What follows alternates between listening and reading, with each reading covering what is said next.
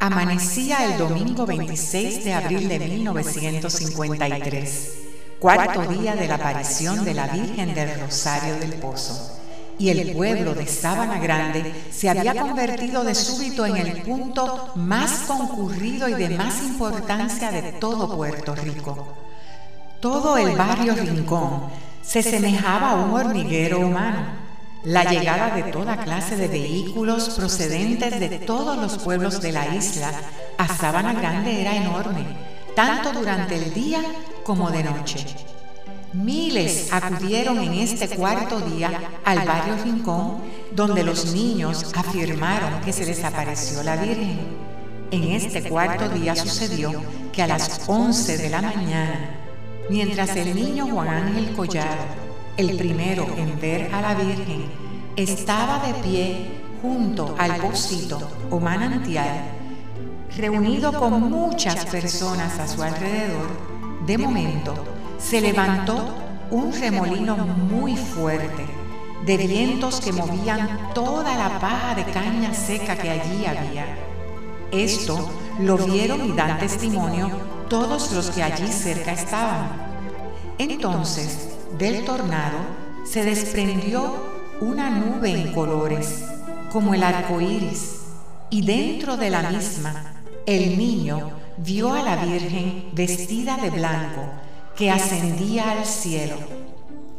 Este evento quedó plasmado en los periódicos del país del próximo día. Entonces ocurrió un hecho sobrenatural y extraordinario Juan Ángel, el niño, se encontró en ese momento solo con la Virgen Santísima.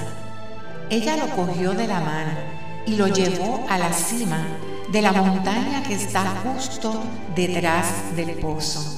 Allí podía verse todo el valle, todo Sabana Grande y sus alrededores. La Madre de Dios caminó con el niño de su mano y luego en un punto, ella le pidió que se arrodillara. Entonces la Virgen puso sus manos sobre su cabeza y con sus ojos cerrados el niño pudo ver todo aquel monte y todo Sabana Grande. Comenzó a ver muchas imágenes, podía sentirlas y verlas como si las estuviera viviendo comenzó a sentir y ver lo que la gente pensaba y vivía. Empezaron a pasar frente a sus ojos un sinnúmero de rostros y acontecimientos que él desconocía. Empezó a ver rostros de gente trabajando para Dios en un gran servicio y con una gran alegría. Vio tribulaciones también muchos sufrimientos y también celebraciones que no entendía. En aquel momento, el niño no sabía aquello que estaba viendo, pero luego de adulto entendió que la Virgen le había mostrado lo que sería el futuro de la misión que él debía formar, que la Virgen le había encomendado. Él fue y entendió que la Virgen le estaba mostrando el propósito de la visita de ella a aquel lugar, que le mostró lo que sería aquel monte en el futuro y lo que habría de suceder en la misión y lo que habría de suceder en la humanidad. Dentro de lo que la Virgen le mostró al niño, había algo impresionante la montaña se había convertido en un lugar donde llegaban miles de personas de todas las partes del mundo. En la cima de la montaña había una enorme imagen de la Virgen, impresionante, majestuosa, imagen de la Virgen como ninguna, que dominaba todo aquel lugar. La montaña se había convertido en un paraíso hermoso, donde todo el que llegaba se llenaba de una paz y alegría muy grande. En aquel lugar, el niño vio cómo los hombres se mezclaban con ángeles y estaba allí la Virgen María presente entre todos. El niño vio también siete pabellones hermosos donde mucha gente acudía a buscar fortaleza y paz para seguir sirviendo a Dios. Aquel lugar estaba lleno de Dios. Ella, la Virgen misma, llena de amor, recibía a sus hijos y formaba su nueva estirpe, la nueva comunidad de Dios, hombres y mujeres dedicados a servir a Dios, con Dios como prioridad de vida, llenos de virtudes y santidad. Era el reino de Cristo en la tierra.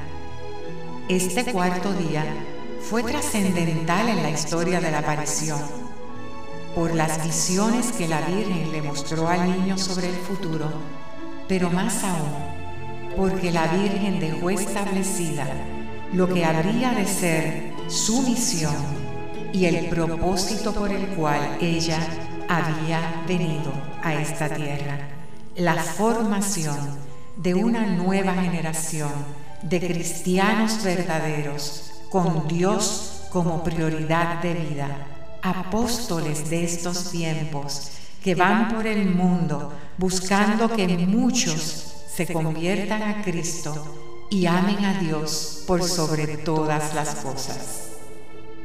En este cuarto día de la aparición de la Virgen del Rosario del Pozo, pídele con gran humildad a la Santísima Virgen María de rodillas, en el silencio, mírala en tu mente y dile que venga a ti, que al igual que puso sus manos sobre la cabeza del niño Juan, que ponga sus manos también sobre ti, que te bendiga, te llene de luz y gracias y te enseñe a amar mucho a su Hijo Jesús Pídele que te lleve a conocer cómo convertirte en parte de su nueva estirpe, esos hijos nuevos que ella ha venido a buscar.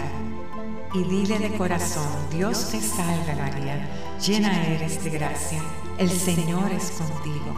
Bendita tú eres entre todas las mujeres y bendito es el fruto de tu vientre Jesús. Santa María, Madre de Dios, ruega por nosotros pecadores, ahora y en la hora de nuestra muerte. Amén.